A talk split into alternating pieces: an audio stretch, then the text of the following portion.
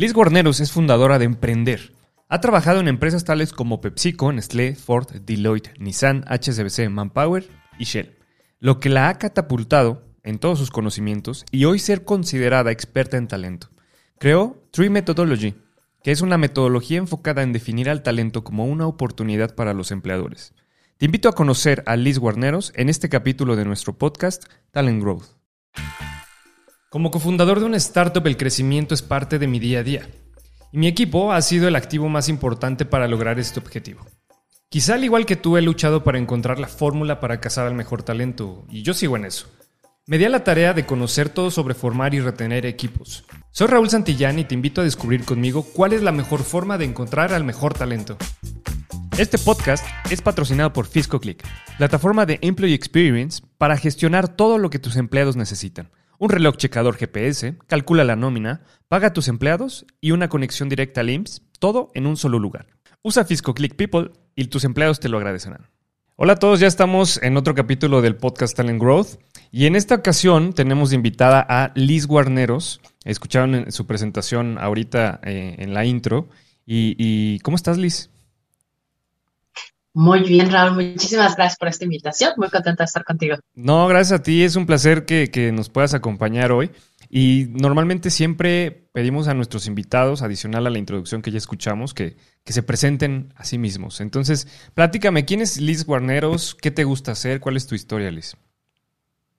Muchas gracias por el espacio. Pues mira, Liz, como ya platicaste una parte, ya donde he trabajado más de 20 años de carrera, incluyendo, bueno, más aparte de los 5 años que ahorita actualmente llevo como coach de, y asesor de carrera, eh, pues que donde me formé básicamente como contador público, ¿no? Es chistoso porque pues no te esperarías a alguien de recursos humanos aquí o alguien de administración o psicólogo, pero no, yo estaba fascinada porque quería hacer, eh, me encantaban los impuestos, déjame o sea, que cálculo, ver cómo se hacía y sabía que de eso podía ganar mucho dinero. Pero al final de cuentas te das cuenta que eres un robot. Y ya después de haber entrado allá a la Bolsa Mexicana de Valores, me di cuenta que ni, para impuestos ni para finanzas. Entonces, pues lo que va el destino, ¿no? Te va empujando al área que vas queriendo, empezando por nómina. Digo, ahorita que mencionaba nómina, oye, pues, pues, te haces experto en nómina, pero de ahí te van conociendo los clientes. La oportunidad que Deloitte me dio en, este aspecto de un experto y tener muchos clientes, pues me abrió la, la ventana de que me conocieran eh, las empresas, ¿no? Digo, y desde ahí, de ahí en adelante, que tú hablas cuando tenía los de 24, 5 años, pues me dediqué a recursos humanos, una empresa que, hablando de, de empresa que era Cadbury, en ese entonces, pues buscaban a alguien que les ayudara a recursos humanos con la parte de nómina, les dije, de recursos no sé nada. Yo les decía, ¿qué, van a querer? No, no sé ni siquiera, no te preocupes, te entrenamos, pero estamos un experto en nóminas. Pues gracias a esa oportunidad, de ahí ya no regresé a los números y me fui para todo lo que es recursos humanos que me encantó.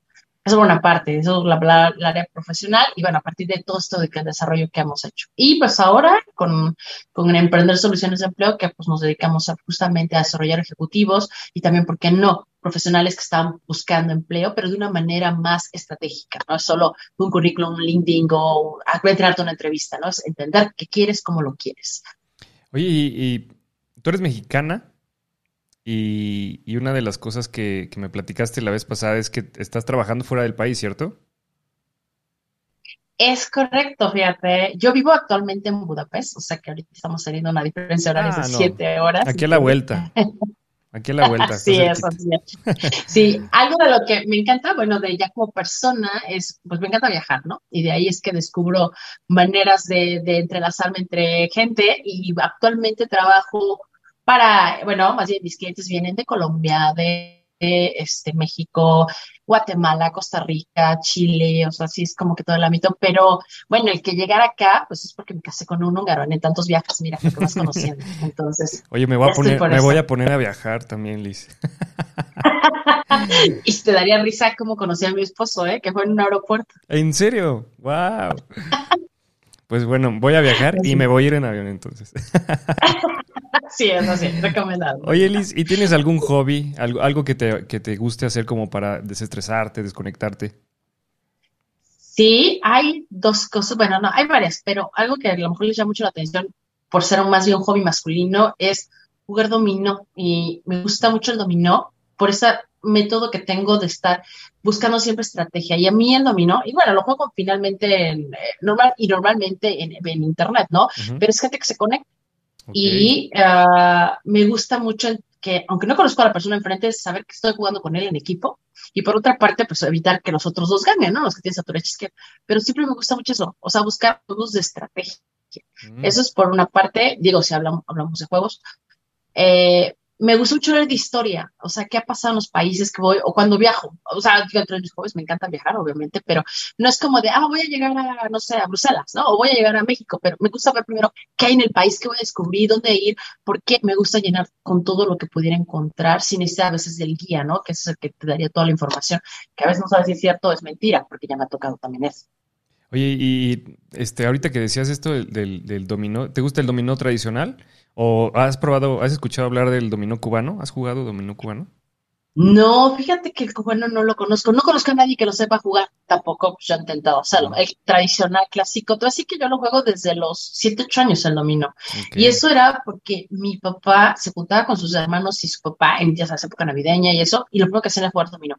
Yo no las veía. Y yo decía, ok, porque si yo pondría eso, yo pondré eso acá. Y bueno, hay muchas seis, hay muchos tres. Entonces, y yo decía, yo quiero jugar. Y se llama, oye, papá, ¿cómo crees? Eres niña. O ¿cómo crees? Estás, este, ¿cómo se llama? Estás muy chiquita. Pero me gustaba. Y ya después, ya grande, obviamente jugando con él, me decía, es que te encanta el número. Bueno, está contando y está, pues, sí, o sea, esto es, pues, estrategia nada más, ¿no? Oye, qué padre. Pues ya te, dejo, ya te dejé una, una recomendación nueva, porque el dominó cubano es súper entretenido. Te puedes ah, tardar horas jugando con, más personas y es adictivo. Ahí, está, ahí está el tip. Ok, lo llevo Gracias. Oye, ¿qué, ya me platicaste un poco que cuál fue el camino o qué es lo que te motivó, digamos, eh, a dedicarte a, ser experta en talento.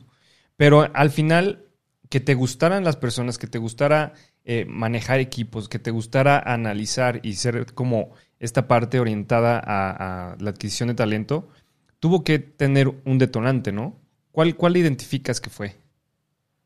Mira, en todo lo, yo tuve así que abarqué todas las áreas de recursos humanos en cuando estuve trabajando, ¿no? Pero una que me llamaba mucho la atención era el reclutamiento porque era, digamos que los problemas de la empresa, de las empresas empiezan a partir de que reclutas. Y a todos los niveles, ¿eh? O sea, desde el buen al mal talento. Ah, también esos estigmas que a veces tenían algunos jefes o directivos que decían, es que si no me lo traes a esta escuela no lo quiero. O la quiero a tal así de esta forma, a la, si me traes a esta persona, ¿no? Entonces, primero es quitar esos estigmas. Pues demostrar que cualquier, eh, en cualquier escuela tú puedes encontrar buen talento. No es porque vienes de, no, no quisiera decir nombres porque pronto tampoco, oye, pues yo he estado en, todo tipo de escuela, entonces, no porque vienes de X escuela eres el mejor talento, o porque vienes de escuela eh, de, gobierno o, cosa pública, eres un mal talento, ¿no? Encontré muy buena gente para este tipo de cosas y yo creo que desde ahí nace. El segundo punto, y considero es que recuerdo mucho cuando yo llevo al área de reclutamiento, que fue donde me enseñaron a hacer reclutamiento, pruebas psicométricas en Cadbury, pues pronto decía, qué mal les venden estos señores. O sea, ¿en serio quieren que le dé trabajo con estas? Pero yo no sabía, ¿no? Pues yo estaba haciendo mi análisis. Como voy creciendo y vas entrevistando desde directivos, eh, gerentes, definitivamente es la misma. La gente no sabe venderse en una entrevista. Y entonces tú ves un excelente currículum, pero una muy mala entrevista. Y finalmente lo que te va a dar el, el, trabajo pues, va a ser la entrevista. Y desde ahí es que nace que quiero ayudar a la gente a que pueda venderse bien. Bueno, independiente de que los malos currículums, soy yo y más, que pues tú sabes que si no pasas una, una ATS, pues simplemente nunca te van a ver. Y bueno, pues esto estoy diciendo que lo planeé hace más de 15 años. Estaba yo trabajando en, en PepsiCo, porque era cuando ya tenía más a cargo el área de reclutamiento eh, y toda la atracción de talento, es que necesito hacer algo. Y yo le decía a mis, a mis compañeros de producción, todo, oye, me encantaría hacer así. Me decía, oye, ¿quién te va a contratar para eso? Le digo, oye, si tú sabes que la gente necesita ayuda para una buena entrevista, ¿sabes lo que darían por entender cómo venderse? Pero murió en el intento, me fui a vivir a Canadá, regresé, iba y después, pues llegando a Hungría, dije, ¿qué puedo hacer? Justo empecé por ahí. Mm, ok, oye, y qué interesante que adicional a esto, o sea, no, no te quisiste enfocar o seguir continuando como, eh, pues, en, una empresa, digamos, en el área de recursos humanos de una empresa, sino que te aventaste a emprender. Eh, ¿Y por qué emprender como buscando empleo al, talento? O sea, ¿qué, ¿qué, viste? Lo principal, el área de oportunidad. Tú sabes que cuando alguien va a ser emprendedor, no es porque vamos, cuando vayas a aprender, obviamente tiene que apasionarte lo que vas a hacer. Eso es un punto importante porque lo veo mucha gente que busca empleo. Ah, pues no tengo este, no tengo trabajo, voy a emprender algo, ¿no? Pues solamente pensando, y la gran mayoría en dinero, esto me va a dejar dinero, pero no porque les apasiona. A mí me apasionaba el tema. Y desde allí nace, ¿no? Entonces, uh, el camino, pues, como que no es tan fácil, porque pues sí que el primer año, híjole, si gané, así te lo prometo, hace cinco años, 15 mil pesos fueron muchos. Dice, me voy a morir de hambre, o sea, en un año, 15 mil pesos, ¿qué haces, no? Claro. Pero bueno, esa la constancia, y yo creo que para cualquier emprendedor debe entender, tiene que aprender muchas cosas. O sea, el que me apasiona algo no quiere decir que sea un negocio. Yo tengo que entender la necesidad que hay en el mercado, qué problema voy a resolver de la gente, quiénes son mis clientes ideales, hacia dónde tengo que dirigir, a dónde están mis clientes ideales, cómo tengo que dar a conocer mi marca como, como el, pues lo que, lo que realizo, ¿no? Eh, también tienes que, ver eh, eh, qué, es lo que busca el cliente ideal, si están interesados, de pronto también analizas la competencia. Entonces, tienes que volver de todo, desde el de ventas, desde el de recursos humanos, el financiero, y si no estás listo para esto, no estás listo para emprender. Sí. Porque es muy fácil decir, oye, me encargo de, pues contrato un financiero, contrato a un mercadólogo, pero si tú no te apasionas por tu producto, toda la, flor que debe de dar, en lo personal no creo que te funcione el emprendimiento. Así es como yo lo veo. Ok, está, bien interesante esto que me comentas de, de, la oportunidad que detectaste y por qué viste una oportunidad de negocio, digamos, en, en, en este sector, ¿no? Y dedicado a eso. Ahora, entrando un poquito en materia, Liz, ¿qué es un asesor de carrera? A ver, cuéntanos. Mira, yo creo que hay de todo en como asesoría y se puede, digamos, malinterpretar a veces la, la, palabra. El asesor de carrera no te va a buscar, si es un asesor, no te va a buscar el empleo, porque a veces uno es, oye, si te contrato, ¿cuánto tiempo me tardan en encontrar trabajo? Pues no depende de mí, depende de todo lo que ves en el mercado, depende de quién eres tú principalmente, porque si no sabes venderte, si no eh, tienes los skills que se necesitan, no te puedo decir, oye, en dos meses conmigo encuentras trabajo. Entonces, el asesor de carrera, eh, en mi punto de vista, es como un médico, y el médico que te va a dar la receta te va a indicar cada cuándo tienes tomar el medicamento, cómo tienes que tomar las vitaminas que necesitas, los ejercicios que necesitas hacer, ¿para qué? Para que puedas curarte del mal que traes, ¿no? En todo caso, yo te voy a dar todas las soluciones posibles que hay en el mercado para que tú entiendas cómo estás, ¿no? Eh, y qué es lo que tienes que hacer como siguientes pasos. Eso te llevándote paso a paso. Porque obviamente hay asesores, bueno, que dicen que son asesores, pero te venden cursos. Y la idea es que un curso, pues que te metas a un, ver un video, dos videos, cinco, no le va a servir a una persona. O no es lo mismo videos para alguien que tiene 20 años de experiencia y es un ejecutivo a nivel directivo, a uno que tenga 20 años de experiencia, pero es un nivel a lo mejor junior, a pesar de los 20 años de experiencia, o que apenas acaba de acabar la carrera. Pero esto es para mí solamente una guía de, cómo, buscar empleo. Y un asesor no, para mí un asesor debe ir eh, codo a codo, mano a mano contigo para entender tu problema, saber dónde estás, cómo estás y cómo irte llevando paso a paso a que tú puedas obtener el empleo. Incluso, incluso cuando ya entras a trabajar, ¿también tiene algunas ciertas actividades eh, ser un asesor de carrera o solo llega al punto en donde llegas a la entrevista, te dan el trabajo y listo? Hasta ahorita es hasta donde llego en el trabajo. A mí me encantaría seguir avanzando, de hecho es uno de mis proyectos y bueno que lo mencionas, de que, ah, vamos a hacer un spoiler, pero sí, mi idea es de que, os que ya entraste, ahora que sigue por lo menos en tus 90 siguiente, eh, siguientes días que vas a estar trabajando, ¿no? Para mí es muy importante que sepan ese acompañamiento, sobre todo porque te tengo que ayudar a definir si es el jefe ideal, si es la empresa ideal, a veces la desesperación, no sé, no, ya me hablaron de aquí, ya tomo este, ya, entiendo, ¿no? O sea, al final de cuentas, el que busca empleo eh, corre en dos, en dos pasos. El que busca empleo por la necesidad y el que busca empleo por lo profesional. El que busca por la necesidad es el que dice, oye, ya a partir de mañana, si yo no tengo ni un peso, pues lo que me caiga, ¿no? Que sea manejando un Uber, aunque sea yo un profesional, pero manejando un Uber, lo que sea, pero necesito encontrar empleo. Eh, o a lo mejor de asistente me rebajo 50% más de lo que gano. Entonces, este es el que busca por la necesidad. El que busca por lo profesional es que dice, yo no tengo prisa, pero quiero algo bien. Algo que, si estoy trabajando, que me ayude a mejorar mi nivel que estoy teniendo, porque ya aquí me siento estancado, porque ya no estoy a gusto, o porque siento que ya debería de buscar, de aflorar a otra parte, ¿no? Entonces, también eso tienes que entender primero, y es algo que lo trabajo justamente con el cliente, en dónde está, entre la necesidad o entre, entre lo profesional. Entonces, para aquí, no es que voy a acelerar proceso porque no se va a poder, porque el proceso de, coaching pues tiene ciertos días, cierto tiempo para que empiece a madurar el, el cliente. Aquí lo ideal es que también él vaya acelerando su propio proceso, porque créemelo, lo que usa, un asesor de carrera es un 10%, pero todo el 90% lo hacen ellos, aunque pareciera que yo estoy haciendo todo, ¿no? Simplemente es, eh, ellos tienen que dar el todo para entender dónde están parados. Fíjate que eso que dices es muy importante, Liz, y qué bueno que, me, me spoilereaste, porque algo que, con lo que últimamente me he estado metiendo mucho a investigar es con el employee experience, o sea, toda la, experiencia alrededor del empleado desde el momento en que entra hasta todo el proceso de onboarding para que sea un empleado pues bien desarrollado. Y lo que he visto y he analizado platicando con otros amigos es teniendo en cuenta que un empleado entra a su trabajo y, y si tenemos dos caminos, uno que tenga todo claro, toda la ayuda, toda la capacitación clara, y otro donde no lo ayuden, como que apenas si le digan qué hacer, ¿sabes? O sea, como que son dos formas en las que un empleado puede tener una percepción del lugar donde trabaja. Y, eso está muy abandonado, porque a veces tú entras a un trabajo y no sabes qué hacer si no te dicen qué hacer.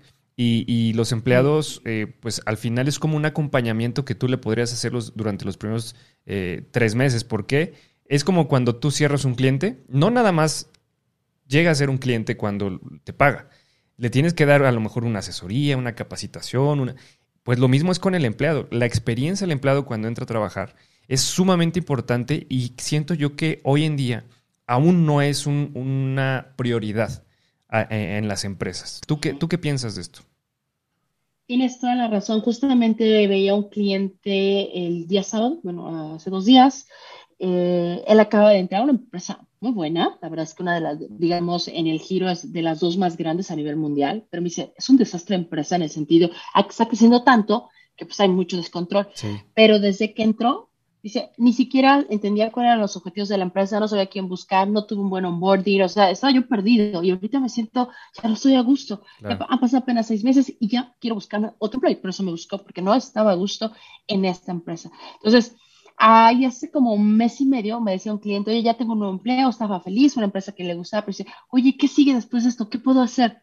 Y fue cuando dije, ah, una área de oportunidad. justamente, y por eso te decía esto spoiler, que el cliente decía, oh, sí, o sea, eso indica que, que hay un hueco que no cubren las empresas, es decir, ¿qué puedes hacer en tus 90 primeros días? ¿no? Y para mí es muy importante este tema, para que sepas guiarte sobre todo cómo hacer contactos con los nuevos jefes, cómo empezar a hacer tus equipos de trabajo y que crean en ti, cómo agarrar los objetivos o agarrar el barco que no sabes si está a punto de hundirse o si nada, estás a darle un poco de aleteo o agarrar bien el mástil, ¿sabes? no sabes cómo está. Entonces, tienes que, ver cómo hacerle en ese sentido, ¿no? Y te digo, este es el plan que tengo a desarrollar en este año. Obviamente tengo que ver, no digo, mañana lo tengo porque pues tampoco se te sale algo al aire cada cosa que lanzo, pues hago un estudio, agarro dos, tres ah, clientes para tomarlo en práctica, no se lo vendo, sino que más bien le digo, yo voy a hacer esto contigo, ¿te gusta? Pues por supuesto, se deja, ¿no? Pues algo gratis siempre es bueno, pero para también ver qué, qué, podría fallarme un, tipo de lanzamiento como estos, ¿no?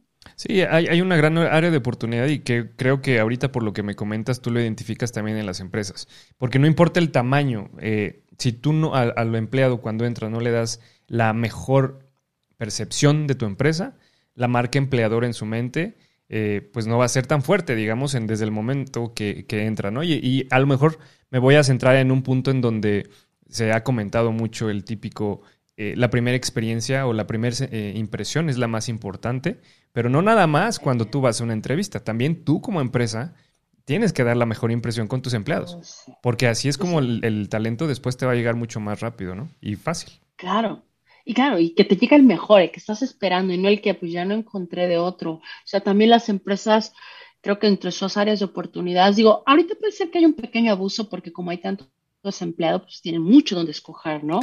Pero, y sin embargo, eh, yo creo que al final, cuando esto se empiece a acomodar mejor las fichas, pues la gente va a empezar a buscar. Tú no sabes que esa persona a lo mejor te tomó como empresa puente, pero se te va a ir si no tiene la mejor experiencia. Completamente. Oye, y, bueno, ya me quedó claro que el asesor de carrera lo que hace es te ayuda hasta el momento, o sea, me imagino que ve tus debilidades y fortalezas y potencializa, digamos, las fortalezas y minimiza las debilidades, ¿no? Un típico foto. Totalmente.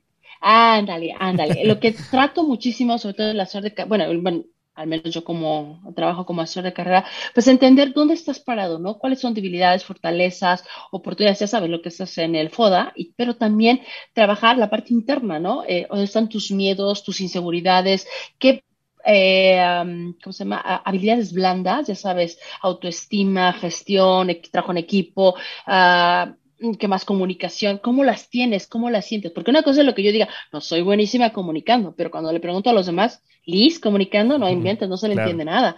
Entonces, también trabajo esa parte. Un asesor te tiene que llevar a ver qué habilidades tan técnicas, no porque pues tú las conoces y dices, ya parto la base que ya la sabes, pero las blandas son muy importantes y más que nada hoy y también más que nunca, las empresas, sobre todo las grandes, están poniendo mucho énfasis en las habilidades blandas, en que sepas desarrollar resiliencia, eh, trabajo en equipo, eh, todos esos sistemas híbridos que están saliendo, quien avance más rápido en este sentido y adaptación de, de nuevas habilidades es el que puede tener mayor éxito. Ya no es tanto lo técnico, sino también lo blando.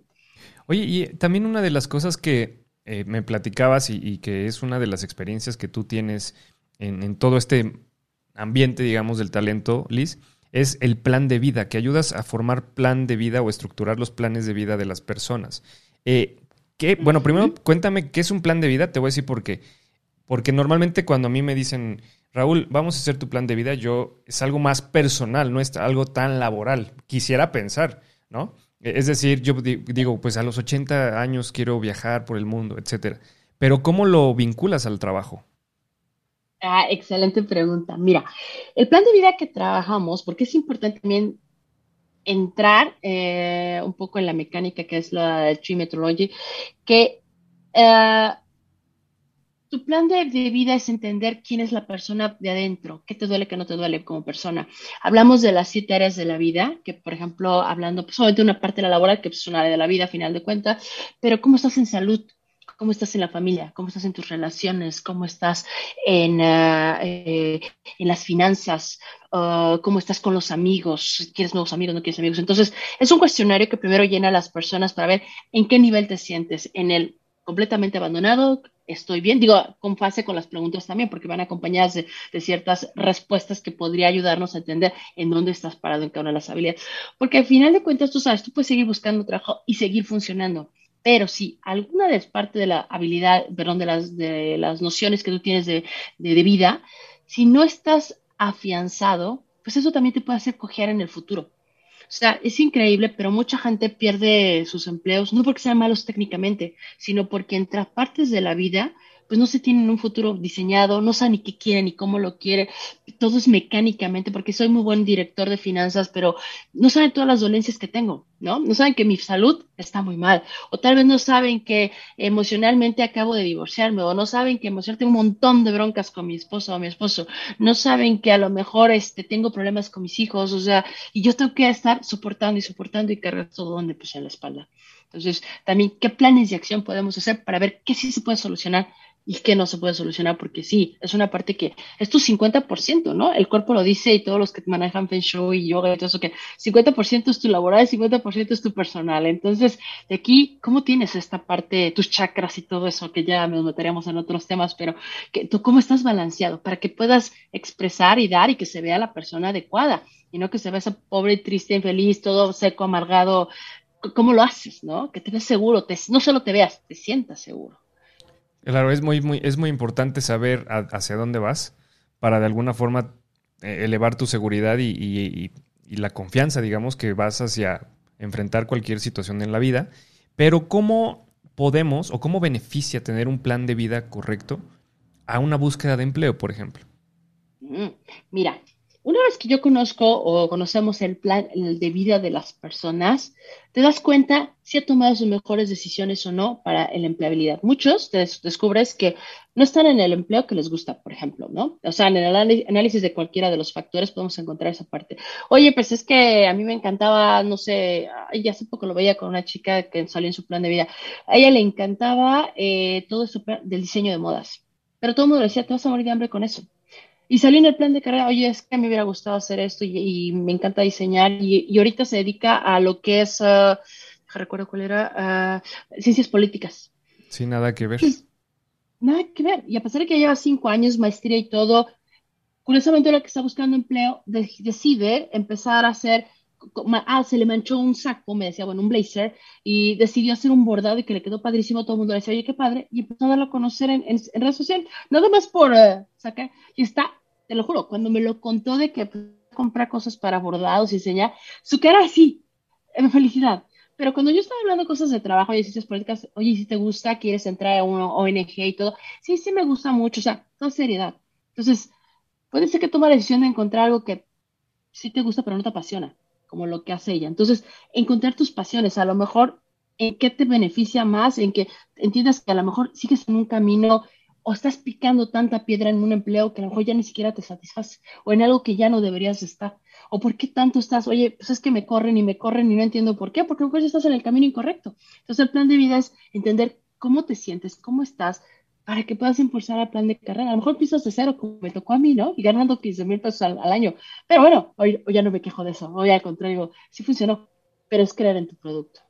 Sí, yo, yo tengo un, término, obviamente nada profesional, pero es como andar modo zombie por la vida cuando algo no te apasiona, ¿no? Es como vas en, en, pura neutral, o sea, dejas que, que, la corriente te lleve, pero no es lo que a ti te está sumando, no está conectándote o llenándote, digamos, por dentro para, para seguir haciendo las cosas. Ahora, me, me imagino que lo que ah, debe haber es una conexión normalmente entre tu plan de vida y lo que estás haciendo hoy en día, ¿no?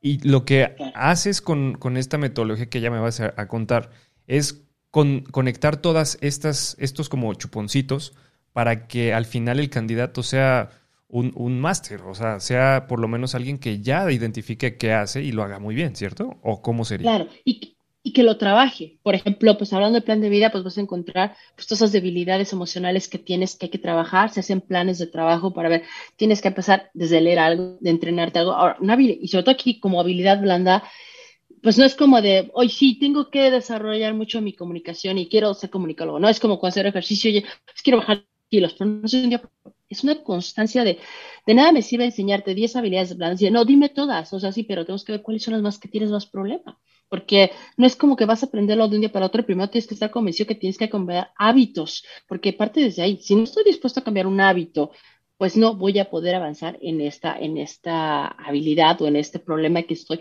arrastrando, ¿no? O en esto que ya no se puede resolver, pues lo tengo que soltar para yo seguir avanzando también. Entonces, para irlo amarrando con el de carrera, pues te vas a dar cuenta que ya empiezan las habilidades blandas, ya más enfoque al puesto que buscas, pues oye, ¿Te acuerdas que cuando platicamos en tu plan de vida que tenías que soltar o dejar este tipo de cosas? Bueno, aquí es donde se está viendo el resultado. Por eso la gente no te ve que eres un buen comunicador, o por eso la gente te ve que eres muy miedoso, o por eso la gente ve que es esto, pero va así apalancándose. O sea, el plan de vida es la mera raíz de la raíz y luego viene la segunda raíz que es el plan de carrera. Como diríamos, la marca, de la marca personal nace la marca profesional. Oye, Liz, y tengo una pregunta que me surge de esto. Eh, soy muy preguntón, Liz, ¿eh? Y, pero, pero creo que, siempre las personas que nos escuchan, seguramente alguno por ahí también les surgirán estas dudas. Pero me imagino un escenario donde, por ejemplo, el que me comentabas de ciencias políticas. O sea, a lo mejor ella sabe que ahorita es su momento de desarrollarse en ciencias políticas. No va a emprender, a lo mejor dice, pues sí, a lo mejor unos cinco años. Pero tú, ya que identificaste esta parte del plan, plan de, de vida, de que le gusta todo lo del, diseño de, modas, ¿hasta dónde llega tu recomendación? Es decir, tú le puedes decir, oye, pues empieza como si fuera un hobby, a lo mejor no, no algo que, hoy te deje un ingreso, en paralelo con tu trabajo, o cómo funcionaría, o sea, ¿cómo le recomendarías hacer esto?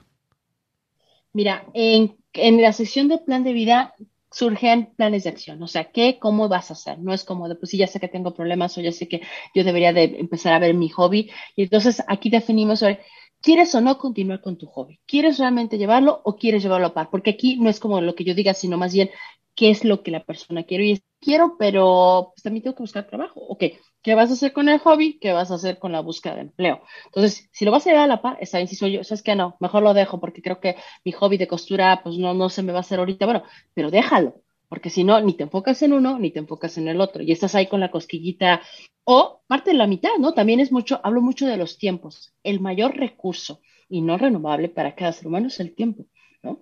Entonces, puedes leer y ver cosas, pero si no aprovechas tu tiempo y desde, de nada sirve levantarte desde las 5 de la mañana si no estás aprovechando el tiempo. Te puedes levantar a las 10 de la mañana y aprovechas perfectamente bien tu tiempo. O sea, no quiere decir que los que se levantan tarde aprovechan mejor. Simple y sencillamente es que si no tienes un plan de trabajo bien estructurado con tiempos horarios, que incluso puedes agarrar así tipo Liz que tiene su toda a la antigua, su agenda y va poniendo por horas qué tiene que estar haciendo, no, no avanzas, ¿no? O sea, simplemente, pues sí tengo que ir al gimnasio, tengo que levantarme temprano, darle comer al perro, este, no sé, es un montón de cosas, pero no le das horario.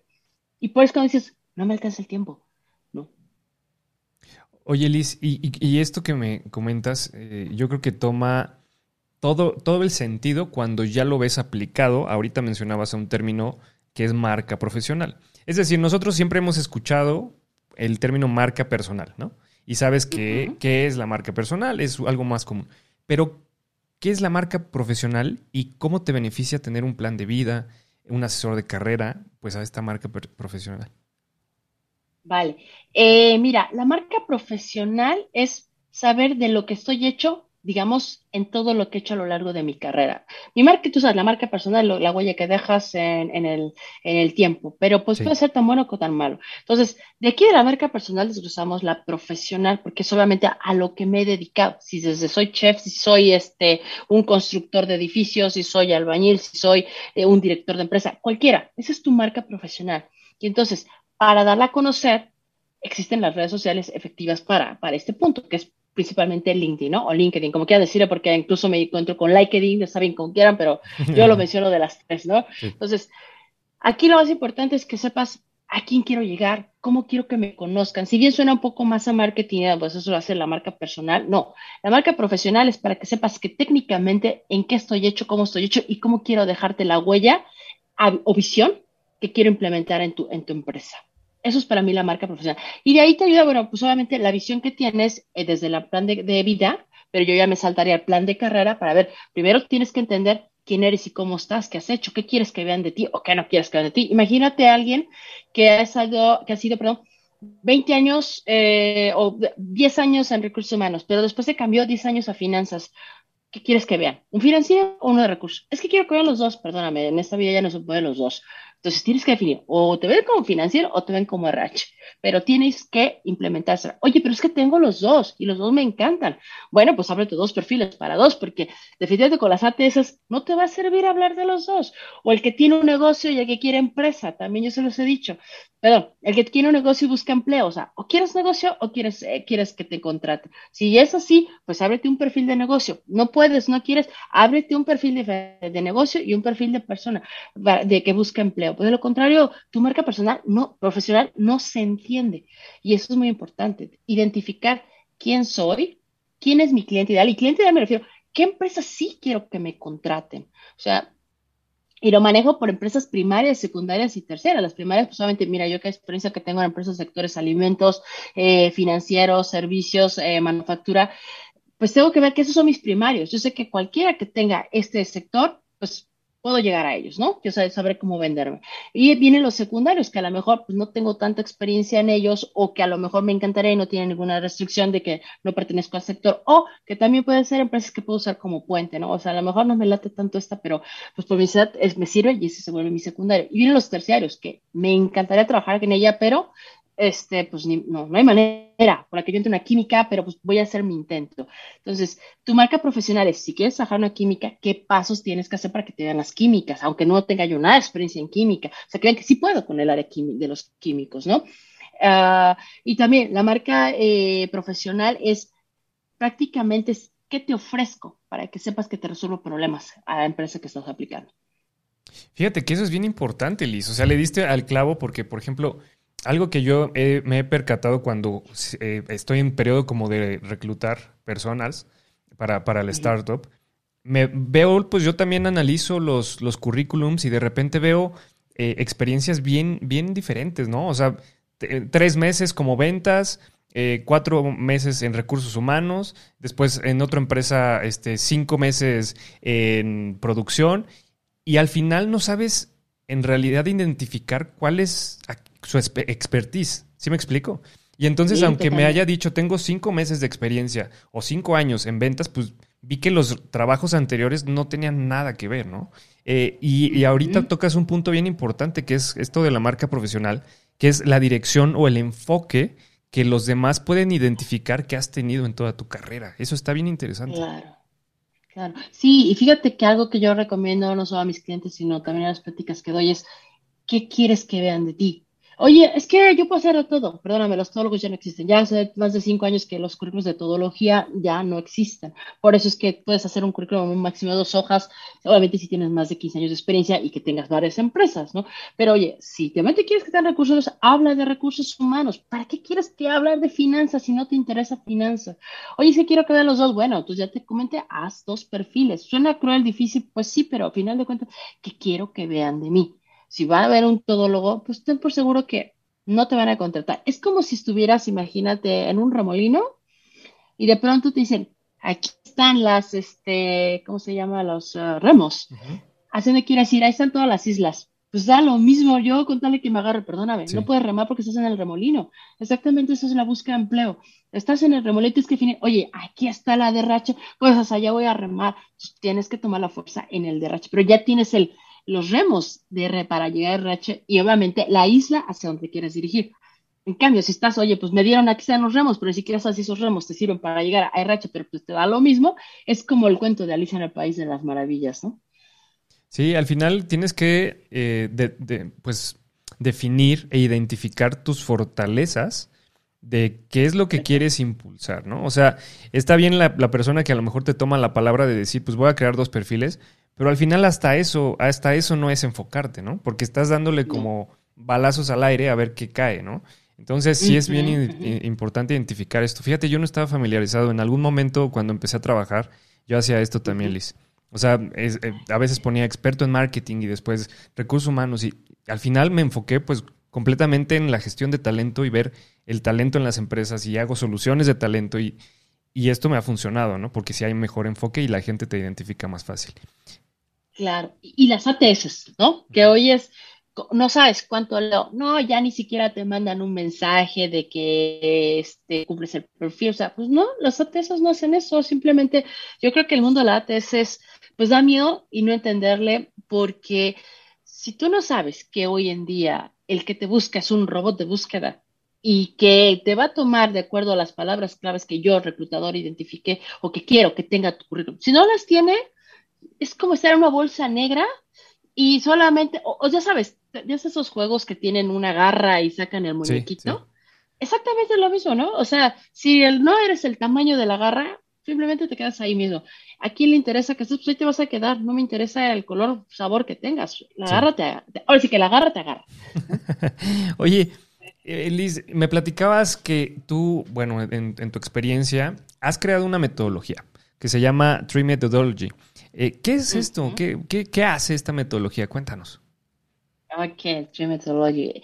Mira, considero que cuando una persona busca empleo no puedes llegar y decirle, te hago un, un, currículum de alto impacto, te creo un LinkedIn de alto impacto, te hago, te entreno para entrevistas, si no queda claro ni siquiera quién eres tú. Entonces, para mí es muy importante, como igual, como un arbolito o como un árbol, identificar dónde estás parado, ¿no? Y empiezo desde la raíz, que es hablábamos de plan de vida y plan de carrera. Son, te prometo que el plan de vida y carrera son alrededor de 80 hojas, ¿eh? No creas que es algo chiquitito, no, son como 80 hojas. Ah, ¿en serio? Que unas son de lectura y otras son de mucho de pensar. Yo, yo considero y creo garantizarte el 100% de todos mis clientes que me han dicho, nunca pensé lo que soy como me lo hizo pensar todo este plan de carrera y plan de vida. Entonces, pues sí, es, es que te saco y te exprimo todo lo que necesitas saber de ti. Es más, y hasta ver si eres, si si ver si eres rentable o no, para ver si entiendes cómo se busca, para ver, sabe qué, qué hay de ti en, en, la red. O sea, es todo un estudio de paso a paso para que entiendas, oye, ¿sabes si quieres hacer un logro? ¿Entiendes cuáles son tus logros? ¿Por qué tu logro debe ir así? Porque entonces, esto es lo que hace el Trimethodology, que mm, Methodology ni yo puedo, fíjate, este, que tiene que sacar desde raíz dónde estás parado. Entonces, desde ahí, ok, ya tengo plan de vida, tengo plan de carrera, ahora sí entiendo qué currículum vamos a hacer para ti. Ahora, no es el currículum de alto impacto, como todo el mundo, hacemos tu currículum de alto impacto. No, no, no. Currículum de alto impacto es que impacte a la vacante. Lo que yo te hago es un currículum base y enseñarte todo lo que hay detrás de lo que cuando se busca empleo. Y con eso tú vas a poder crear el alto impacto. El alto impacto se crea a partir de que te llaman, si no, no tiene un impacto. Entonces, no puede ser que uses el mismo currículum para todas las vacantes. Es como un clásico. Imagínate que tú tienes un Honda blanco y lo quieres vender y lo pones al mercado. Vendo Honda blanco. Y pues tienes como a millones de personas. Sí, yo quiero un Honda, pero de pronto, oye, pero yo lo quería cuatro puertas y dos puertas. O el otro, oye, yo lo quería con llantas deportivas y tú no eres deportivo. Oye, lo quería 2020 y lo tienes 2015. Entonces, justo de nada te sirve atraer a tan si no los llenas. Entonces, entre más específico puede ser que llegues a un mercado o un nicho más pequeño, pero ¿qué va a pasar? Que vas a traer a los, a los exactos. Entonces, así es como se va uno posicionando. Bueno, entonces vas creando el tronco, yo llamaría que entiendas qué es tu currículum, que entiendas qué es tu LinkedIn, qué hay detrás de LinkedIn, que, que entienda las ocho ventanas de LinkedIn, cómo entrar en LinkedIn, eh, que sepas qué postear, cómo postear. Y digo, para eso tengo un entrenamiento de tres meses en equipos, que de hecho, por ahí, perdón, para ser comercial, pero ya empieza justo mañana mi, mi grupo de, son 50 personas, imagínate, los que van a entrar para esto. Entonces, de aquí que entiendan paso a paso qué es hacer un post, ¿no? Y paso a paso no es como, pues sí, déjalo postear, no, sino ves cómo va creciendo y cómo vas alimentando tu marca profesional, porque eso es prácticamente lo que yo, alimentar marca profesional para que tu networking, hacer networking y ahora sí te vean las empresas, ¿no? Entonces, de ahí que partes que es LinkedIn y después viene todo lo que es networking, porque ni siquiera tampoco sabes hacer networking, la gran mayoría, solamente, oye, te paso mi currículum, me, este, si tú no eres la que busca pues, este, puedes pasar a la otra persona, por favor, como, ¿por qué? ¿No? O sea, y se enojan, Ni pero te, ni te conozco. es importante. Sí, exactamente, y luego se quejan, es que ya ni siquiera contestan. Pues, ¿por qué te voy a contestar si no te conozco? A ver, si yo llego y te digo, oye, Raúl, te vendo una lava, te vendo una aspiradora. Y tú, ¿esto para qué quiero vender si yo ni, ni sabes si tengo alfombras, ¿no? Claro. O no, necesito, yo no uso alfombra, a mí me gusta barrer porque hago ejercicio si quiero. Entonces, justo eso, no vendas tu currículum. Aprende a enseñar soluciones, aprende a enseñar que tú sabes resolver problemas. Y eso es lo que va, toda la, parte de, esta metodología que llevo. Y bueno, y también, importante, lo que es entrevistas. Si no sabes pasar entrevistas, de nada sirve todo eso. Entonces también está apalancado que entrevista pre y post. Pre tiene que ver con quién es Raúl, digamos, eh, cómo se desenvuelve una entrevista, qué hace, cómo lo hace. Obviamente aplicar una vacante real, porque si no, te aplico 15 preguntas, sería, no, mira, deberías hacer, no. Si no hay vacante real, no entendía cómo te desenvuelves y cómo deberías de desenvolverte. Y ya después que veo tu pre, pues ahora sí ya veo con todo el feedback que te dé, videos, lecturas, para que entiendas, y obviamente la información que yo te dé, eh, que debes de mejorar, vemos una segunda parte. A ver, cómo se ve una segunda parte. Entonces, eso es lo que va haciendo más frondoso tu árbol. Si te faltan skills que obviamente van a salir, pues tu árbol va a ser muy delgado. Pero si vas desarrollando esos skills que ya van saliendo en, el, en todo el plan, entonces tu árbol puede ser tan grande como tú quieras, pero es parte de tu compromiso. Y de aquí te decía, es que pareciera que yo hago el 90%, pero es al revés. El cliente termina haciendo el 90% porque sabe dónde o qué es lo que tiene que hacer. Oye, fíjate que ahorita que me describías esta parte de la importancia del plan de carrera, lo relaciono a un plan de negocios con una empresa, ¿no? O sea, es como tu propio plan de negocios, como si tú fueras el negocio que va a ir a ofrecerse, tú tuvieras que ven- venderte, tú tuvieras que ir a mostrar cuáles son tus fortalezas, tú tienes que convencer de ti por qué tú, ¿no? Y, y es lo mismo que el plan de negocios en una empresa. Cuando tú quieres que un inversionista, in- eh, pues literal, in- invierta en tu negocio, tienes que mostrarle los números. ¿Por qué, por qué tu negocio y no por qué voy y mejor lo meto al banco, no? Eh, Claro. eh, yo creo que esto es algo muy claro que, que explicaste ahorita. Somos nuestro propio plan de negocios. O sea, el plan de carrera es nuestro propio plan de negocios. Wow, me encantó cómo lo dijiste. Fíjate, está increíble porque, y es cierto, si yo no sé ofrecer, no puedes invertir en mí. Y lo que pasa, oye, es que no me sueltan más presupuesto, pues presu- justamente a lo mejor es porque no sabes este, eh, informar por qué necesitas, qué problemas vas a resolver. Muchos van y, clásico, ¿no? Es que no me sueltan, me quiero ir de la empresa porque no me dan más presupuesto, me tienen limitado, pero ¿por qué no te dan más presupuesto? Ya les dije que necesitamos hacer esto. Ok, ¿vas a dar problemas o vas a ofrecer soluciones? Y si no sé vender, y aquí es lo más importante, si no sé demostrar mis logros, y un logro, por supuesto, no es de que, oye, pues eh, fui líder en una, en todo la TAM haciendo no sé qué.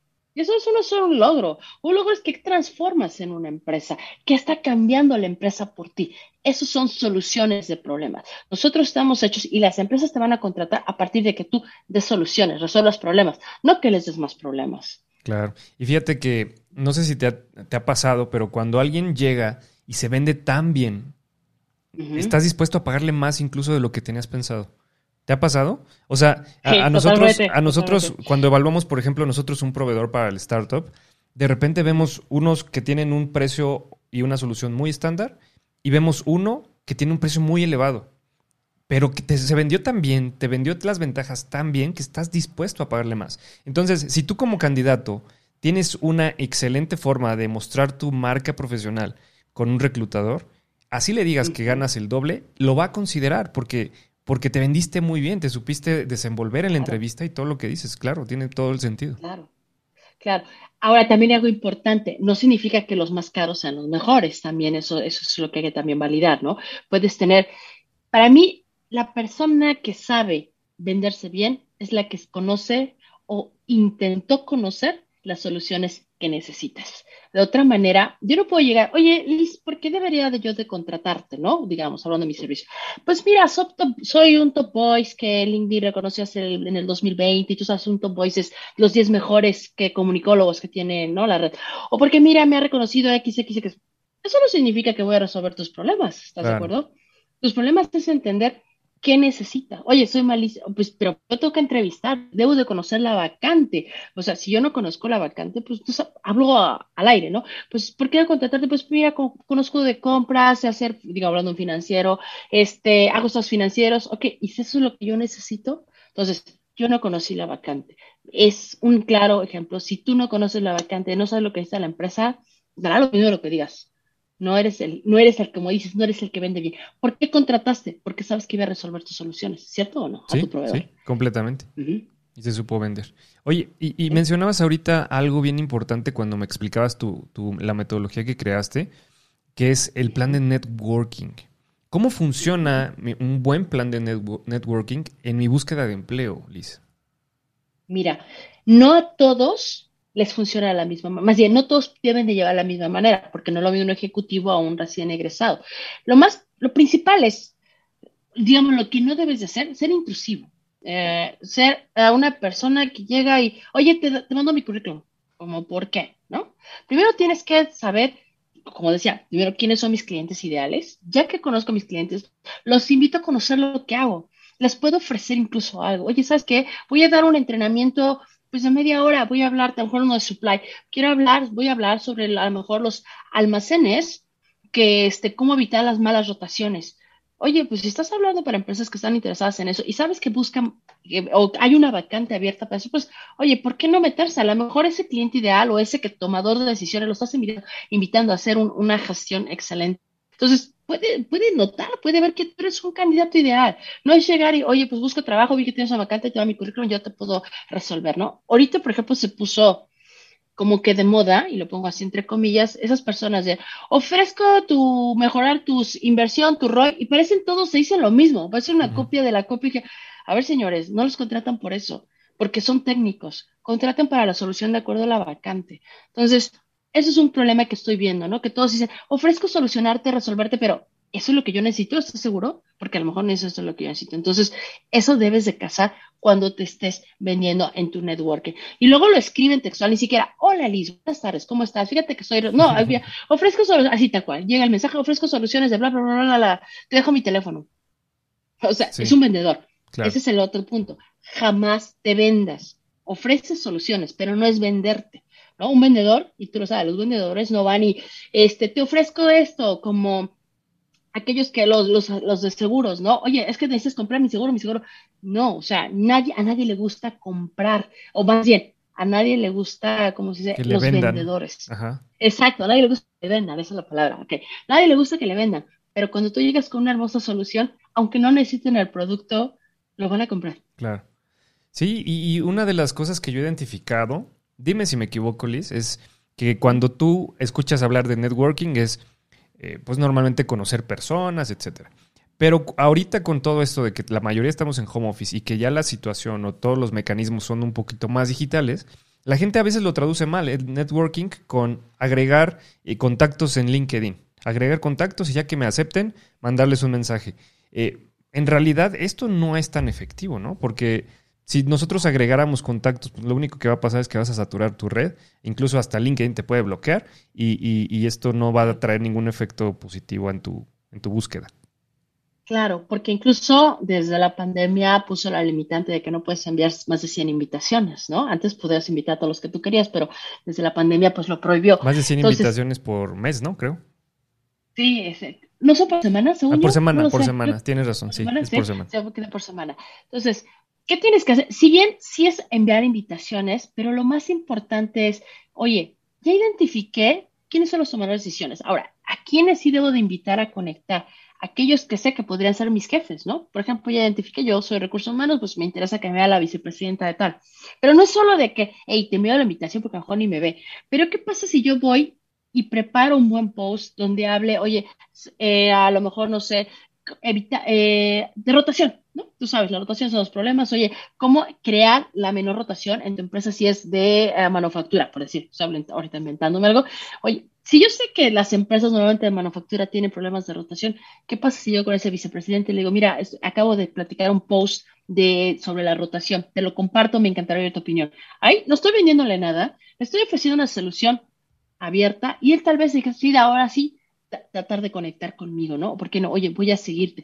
A mí me ha pasado muchísimo yo en la vida en menos he puesto, estoy vendiéndote un programa, solamente cuando tengo descuentos, pues hablemos de eso, pero jamás he puesto eh, de vendo. Sin embargo, mucha gente, me encantan tus posts, quisiera contactar contigo, tú me puedes ayudar en esto. Y es que a base de que ofrezco, yo ofrezco, yo ofrezco solución, esos más de 23 mil seguidores que tengo, que para pueden ser muchos, para otros pueden ser pocos, créemelo, yo creo que si invité como a unos 1500, pero muchos. Pero de ahí fuera, todos se han ido agregando, agregando, y es con base que con toda la información de valor que vas entregando. Si no entregas valor, no esperes. Y ahora, ahora algo súper importante que veo. Mucha gente se queja que lo pronto LinkedIn puede parecer Facebook. Y es cierto, pronto creemos, oye, pero es que tuvo como 25 mil likes por esa frase de vive vencerás y que todo, que Dios os acompañe y eso. pero eso no genera empleo. Claro. O sea, queremos quedar claro. ¿Qué genera empleo? El vender tu marca profesional. Eso sí te genera empleo. Yo les voy a decir, y enseñar. Tengo posts con más de 40 mil likes. Y eso no me dio ni un solo cliente. ni uno, ni uno, ni uno. Pero tengo posts que a lo mejor promedio son de entre 200 y 300, por lo menos me genera de 3 a 4 clientes. Entonces, ¿por qué? Porque estoy llegándole a tu problema. Y entonces, primero absorbo las personas que quiero que conozcan y después les enseño mi problema. Eh, bueno, ¿cómo resolvería yo el problema? Obviamente les doy un cómo eh, un como digamos interesante, pero pues obviamente si me contratas, pues ya serías el como a la medida, ¿no? Entonces, eso es muy importante. Da información de valor si quieres realmente que empiecen a conectar contigo. la ideal es, ¿estás de oferta o estás de demanda? Y oferta es el que, oye, te busco, contrátame, hey, mira, aquí está. Hay mucha gente, a lo mejor lo has visto en LinkedIn, que pone un post de, ah, ¿cómo resolver cinco puntos de no sé qué? Y contrátame y te dejo mis datos. Y esto es un probablemente, o sea, por esto que me diste, es por eso que te tengo que contratar. No, definitivamente no. Es muy raro que yo ponga los datos de contacto, bueno, al final de cuentas, pues siempre los posts, sobre todo cuando son largos, pues llevan un, dato de búscanos redes sociales y ese rollo por si quieres más información. Pero si tú no ofreces buenas soluciones, pues aunque hagas un post chiquito que luego incluso se los copian de, de, de la web, porque créeme, he visto muchos que queman de, oye, pero deberías poner al autor, ¿no? O sea, mínimo hay que poner al autor si lo estás copiando. O sea, hagan una propia marca profesional, no estén copiando de los demás. Y eso es lo que te va a dar el valor de lo que estás posteando, ¿no? Y dejas de estar haciendo el networking de, oye, acéptame, acéptame, acéptame, por favor. O sea, empieza a aparecer buscadores, empieza a hacerte interesante. ¿Por qué siguen, por qué la gente sigue a las Kardashian, ¿no? Y hablo de estas mujeres. Porque están, son de boga, son de moda y todo el mundo quiere tener la figura y la forma y los todo lo que hacen estas mujeres. Entonces, bueno, no todo el mundo, pero sí las mujeres, o algunas, no todas, podemos decir que no todas nos gustan, pero es eso, o sea, ellos no están te vendo los, los, los bilés, ellos te dan la experiencia de mira el bilete va a hacer esto, o mira el maquillaje esto, o sea, ellos hacen eso, lo mismo tú debes de estar haciendo, muestra tu maquillaje, cómo funciona.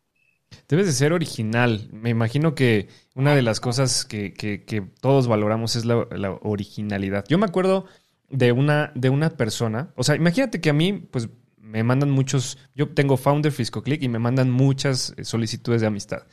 Pero también al momento tú ya ves para qué te lo van a mandar. Es decir, cuando te, tú las aceptas, luego, luego te llega un mensaje de. Raúl, tenemos el 250% de efectividad para tu bajar peso, no sé, por decir algo. Eh, yo automáticamente cuando veo que algo así me venden, no, ni lo veo, ni a veces contesto muchas gracias y ya. Solo una persona, Liz, de 100, ponle, me, me cautivó y seguí la conversación. ¿Y sabes por qué fue? Porque me mandó un video analizando mi sitio web. O sea, él se tomó el tiempo de analizar mi sitio web y me dijo qué desventajas le veía. Entonces, por supuesto que con eso, que nadie me lo hubiera mandado y es súper original, me, me, contactó, digo, me, me cautivó. Y definitivamente seguí la conversación y de alguna forma cuando necesite su servicio lo voy a contactar, lo tengo bien identificado. Muchas veces tenemos esos errores, ¿no, Liz? De luego, luego agregar, vender, como bien lo dices, y no ser originales. Yo creo que la, originalidad es lo necesario. Es lo de la aspiradora. Sí, lo de la aspiradora.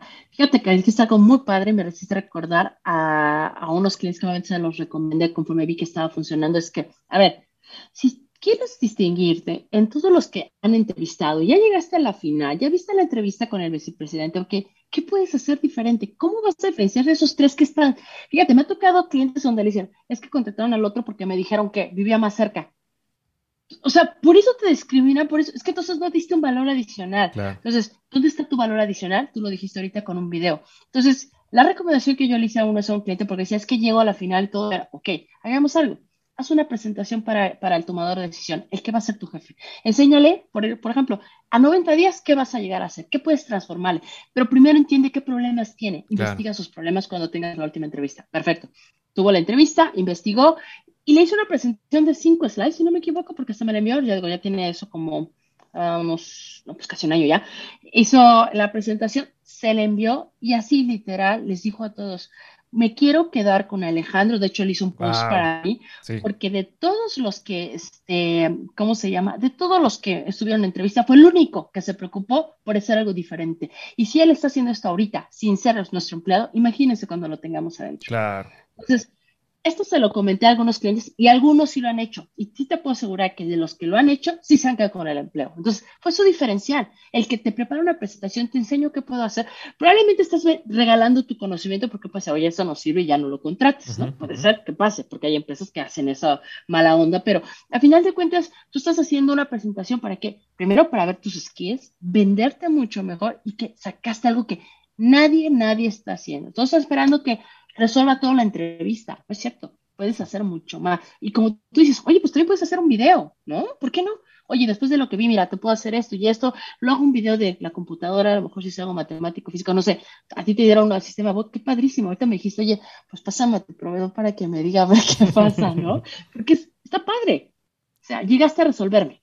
Sí, y, y, no hay que pensar que das algo antes de que te contraten, porque al final e, eso es lo que hace el mercado. Ahorita por eso las pruebas en el Costco, no sé, o sea, que vas a, comprar comida y te dan una prueba y saben ellos la marca que va a gastar en pruebas. Pero al final, si te gusta, lo vas a comprar. Entonces yo creo que dar una, una, prueba de lo que puedes hacer o, tu capacidad de análisis que tienes de acuerdo a esa necesidad que dices que puedes identificar de una empresa. Es decir, si ves que los posts, posts del el reclutador van orientados a alguna tendencia, pues haz tu video de esa tendencia y es muy probable que te consideren pues para esa vacante. Entonces, Totalmente. Puede funcionar. Totalmente de acuerdo. O invita a la gente, ¿no? Lo que te dice, oye, puedes hacer un webinar de una hora, invita a esos tomadores de decisiones, tienes a 10, uh, oye, sabes que voy a dar un webinar hablando de problemas de reclutamiento, cómo puedes, o sea, no sé, el tema que tú consideres que es más común, porque siempre todas las, todos los puestos o cargos siempre tienen, o las empresas tienen temas en común, siempre es rotación, siempre es mejor almacén, robos, o sea, hay tanto que tú puedes decir, pues voy a dar un webinar, oye, aviéntate a hacer algo de diferente no lo hace la gente. La gente cree que es todavía enviando currículos o currículum o posteándote en las vacantes, vas a resolver. Tú te vas a tardar tanto como le inviertas de tiempo y estrategia a tu búsqueda de empleo. Sí. Es, como, mira, yo, yo estudié marketing, Liz. Y, te voy a poner un ejemplo que te va a volar la cabeza, espero. Pero es como cuando tú volanteas en la calle. Sí. Cuando tú volanteas, volanteas en la calle, vas, estás caminando y te da un volante. ¿Sabes lo que hace la mayoría de las personas? nivel volante a veces punto y lo tira. Cuando tú lanzas y lanzas currículums, estás volanteando. Estás volanteando a las personas. Entonces, yo creo que lo que tienes que hacer es hacer impactos efectivos, que eso es algo que el marketing hace. Buscar impactos efectivos. Y esos impactos efectivos a lo mejor es una prueba gratis como el video que haces pero no volanteen, no manden currículums así de la nada, porque eso no funciona ni en el marketing. ¿Por qué crees que en tu marca profesional va a funcionar. Creo yo que eso es algo que, que, que, que, pues, he aprendido del marketing. Claro, wow, no lo pudiste haber dicho mejor. Deja de volantear, hasta lo voy a postear eso, así como, deja de volantear tu CV. Es cierto, o sea, ya deja de vivir que soy feo, coloquial que decimos en México, chicle y pega. Claro. a ver si chicle y pega. Es cierto, ya no pega. Pierdes más tiempo. claro. Fíjate que una vez vi una vacante de Adidas, yo te estoy hablando como hace dos años, tenía más de 10.000 aplicaciones la vacante. Y uno dirá, oye, ¿cómo le van a hacerlo? Pues yo para qué aplico. Y te voy a decir que de esos 10.000, apuesto que no más de 100 servían. Y te voy a decir por qué primero. Muchos dirían, pues chicle y pega, a lo mejor la vacante era para producción y yo era de recursos humanos y aventé mi currículum, pues igual me ven, ¿no? Por si tiene, por si tienen la oportunidad de recursos humanos. Número dos, pues no de producción, pero a lo mejor este, ahí le maquillo las cosas y lo envío el mismo CV de producción que siempre enviado, se los envío. Entonces, pues todo eso es basura, basura, basura, basura. ¿Qué haces tú cuando googleas, no? Y vas a ver, oye, estoy buscando cómo hacer frijoles eh, este, encebollados, digo, estoy inventando una cosa rara, cómo hacer frijoles encebollados con salsa picante. Si escribes eso, lo vas a encontrar. Cualquier cosa que escribas la vas a encontrar, porque cada vez somos más específicos, más, y si tú sabes hacerlo, pues obviamente vas a salir en ese buscador exactamente un CV funciona igual. Si no tienes esas palabras clave, no vas a salir en la búsqueda. Claro. Sí, eso es bien importante, porque eh, con otros expertos de LinkedIn y, cómo publican los currículums, etcétera, lo último que pones es qué, soluciones. Siempre pones busco empleo y lo haces muy evidente, pero no dices qué solucionas.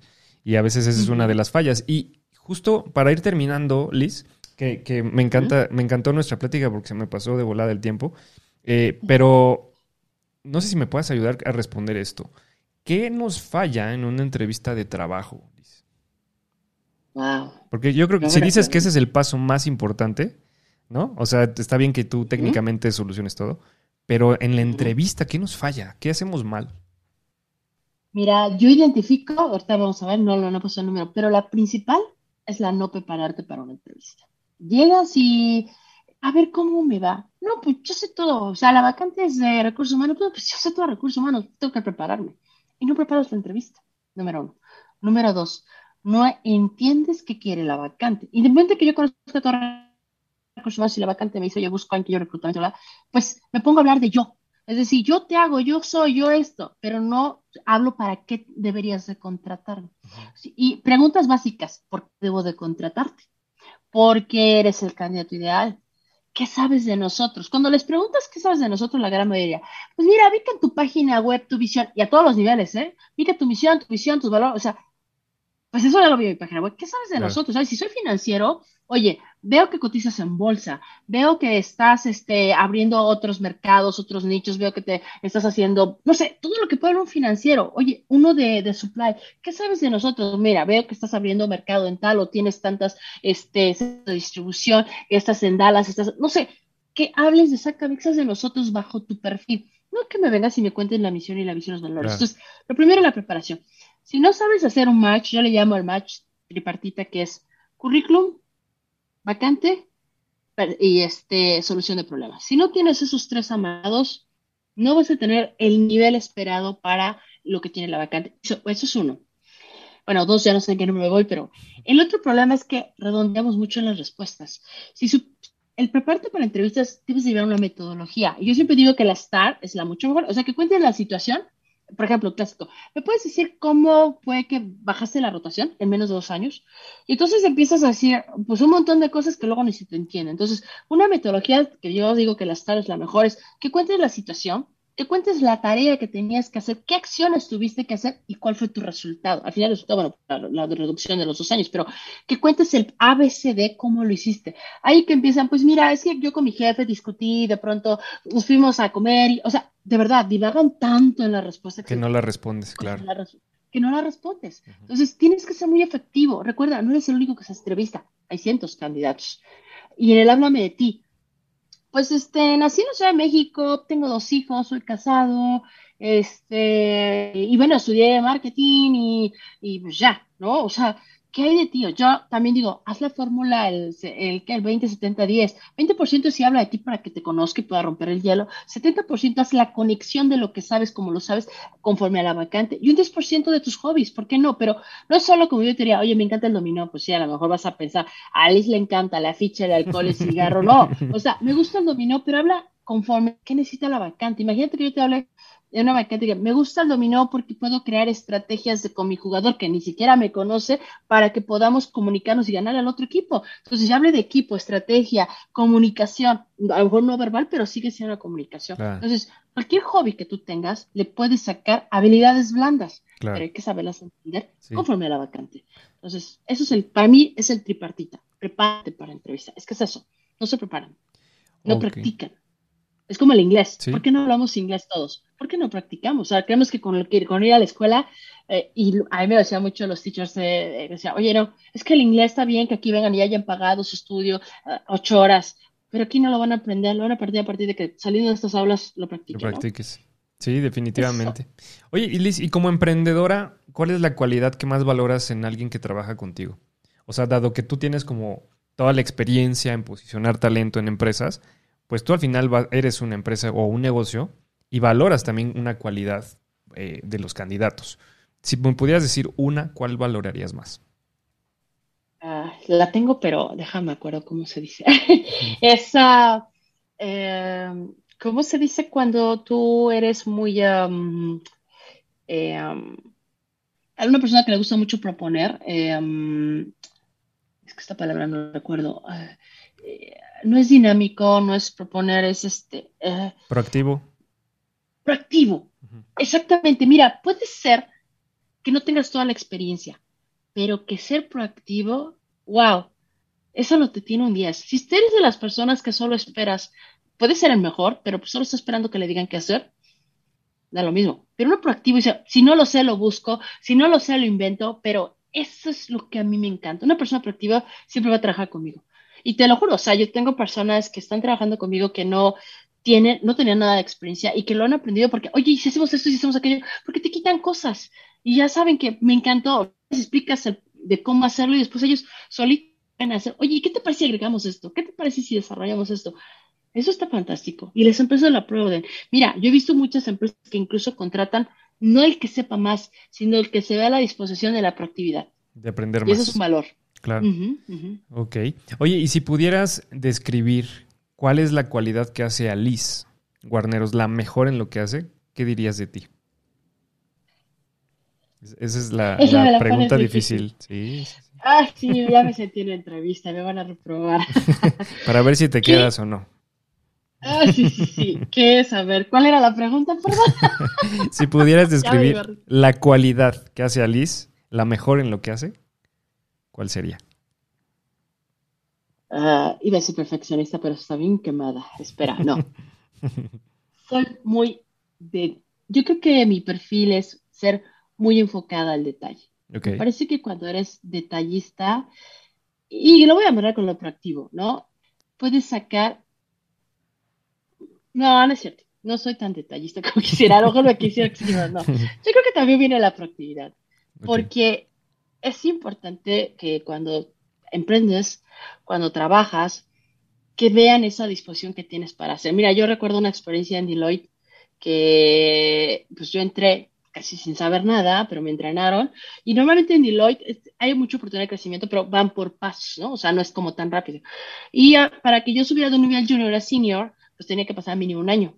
Yo a los seis meses estaba peleando el nivel senior, me lo dieron. Me dijeron, es que eres de los de, creo que de los pocos nada, del menos del 1% que ha estado en eso.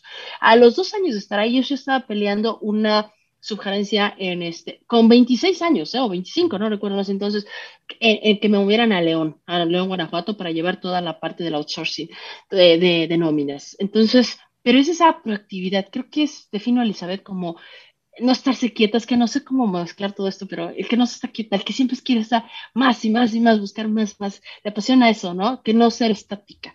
Si algo que me puede aburrir, por eso también he estado en varias empresas, es que si siento que me estoy estancando, busco algo que me mueva otra vez para arriba, ¿no? Qué padre, Liz. Oye, pues estuvo increíble la plática. Seguramente cuando la gente escuche esto va a aprender muchísimo como yo aprendí. Eh, y, te agradecemos mucho. ¿eh? Gracias, te, agradecemos mucho, Liz, que, que hayas estado con nosotros. Espero que algún día podamos repetir el capítulo en otro tema que podamos conversar y estaría bien padre, ¿no? Por supuesto, encantada, encantada con eso. Perfecto, pues muchas gracias, Liz. Gracias, gracias a ti Raúl, gracias a toda tu audiencia que nos aguantó o me aguantó también. y que bueno, ya saben, si buscan empleo, pues por supuesto pueden buscar, los puedo ayudar muchísimo. Hago muchas cosas gratuitas, como puedes ver en mi perfil, pero también los entreno ya personalmente. Sí, todas las redes sociales de Liz, eh, como ustedes escucharon, es Top Voice en LinkedIn, así que es muy activa en LinkedIn, la pueden contactar por ahí. Y vamos a dejar en la descripción de, de este episodio todos sus datos también para, para contacto. Muchas gracias, Raúl. Estamos en contacto. Este podcast es patrocinado por FiscoClick, plataforma de Employee Experience para gestionar todo lo que tus empleados necesitan. Un reloj checador GPS, calcula la nómina, paga a tus empleados y una conexión directa al IMSS, todo en un solo lugar. Usa FiscoClick People y tus empleados te lo agradecerán.